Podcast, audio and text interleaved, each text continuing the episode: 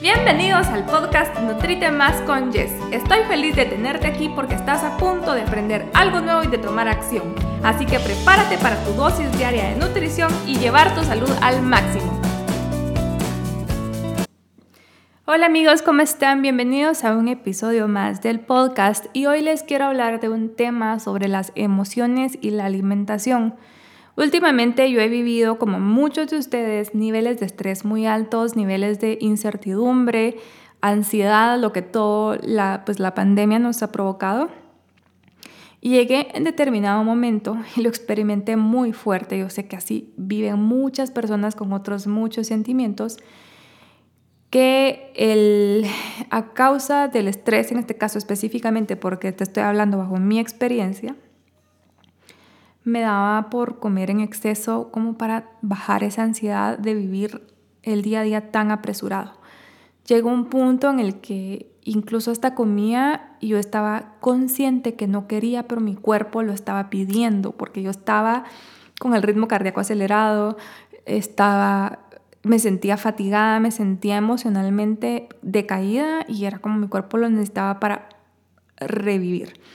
Y yo sé que muchas personas vivimos así, con otros sentimientos. Por ejemplo, hay muchas personas que por tristeza llenan esos vacíos con alimentos, porque los alimentos, lo he mencionado en otras ocasiones, es placer, o sea, comer provoca placer.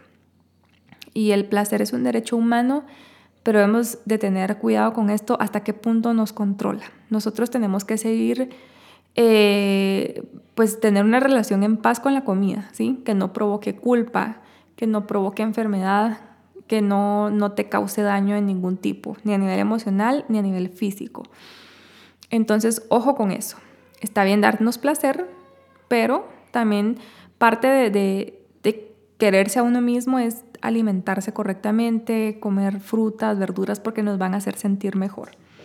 Entonces, entonces, yo te sugiero que tú identifiques si tú estás comiendo por hambre física o estás comiendo por alguna emoción. Por ejemplo, yo logré identificar que estaba como pidiendo mucha comida muy harinosa por las tardes. Mi cuerpo lo estaba así como me daba mucha hambre y yo me quería comer lo más harinoso que tuviera enfrente. En determinado momento me preocupé porque notaba que era un acto que no se miraba, no lo identificaba muy saludable yo dije, porque tengo estrés, cuando, y sobre todo los días que tenía más estrés estaba comiendo más. Entonces, número uno, identificarlo. ¿Y cómo lo identificas? Pues muy sencillo. Tú simple y sencillamente te tienes que detener un momento a analizar, a pensar. ¿Tengo hambre de verdad o estoy satisfecha pero quiero seguir comiendo más, pero no tengo hambre? Solo eh, aprender a sentir, aprender a conectarte con tu cuerpo, con tu mente y a poder identificar qué estás sintiendo en ese momento que quieres comer determinado alimento. Y si lo quieres comer con en exceso o si es un antojo auténtico o es un patrón que está repitiendo todos los días. Algo que no se mire sano, que tú digas esto pareciera que no está muy bien.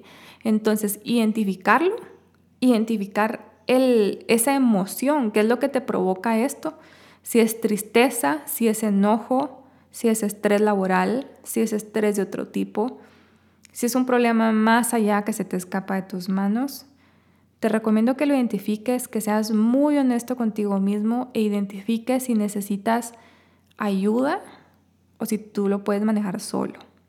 Siempre, la verdad de que siempre en determinado momento creo que todos necesitamos eh, algún tipo de terapia. No porque tengas un problema mental serio, yo sé que esto está como muy tachado como terapias de locos, no sé. Pero a veces uno necesita hablar con alguien que incluso no te conozca, que ten, y que no es para que te dé tu opinión, no es, no es para que le dé, perdón, su opinión. No le estás pidiendo un consejo a un amigo, solo es alguien que te pueda ayudar a encarrilar nuevamente tus emociones, a que identifiques tus emociones y te permitas eh, conocerte a ti nuevamente, identificar todos estos eh, pequeños detalles que pueden afectar tu vida positiva o negativamente y encontrar una vía eh, de solución que no sean solo una vía de escape, uno que no sea una válvula de escape con estoy muy estresado, entonces voy a comer esto para sentirme bien, porque eso no es la solución. Eso es como tomar para una pastilla para el dolor, pero no tratar lo que te causa el dolor. ¿Sí? Entonces, encontrar otras vías de manejo de emociones, permitirte sentirlas también, porque muchas veces nos han hecho creer que no tenemos como permiso de sentirnos tristes, sentirnos incluso hasta felices, ¿verdad? Hay personas eh, como de alguna manera que absorben mucho tu energía, que te pueden llegar a hacer sentir hasta culpable porque estás feliz. Puede ser alguien muy cercano a ti, o sea, son tantas circunstancias a nivel de emociones y nos han enseñado a que sentirlas está mal y que tenemos que vivir todo el tiempo como apresurados y que solo importa lo superficial, que solo importa el dinero, que solo importa tener aquí y allá. Y nos han enseñado a, dejar de sentir. Y luego todas estas emociones por algún lado tienen que salir.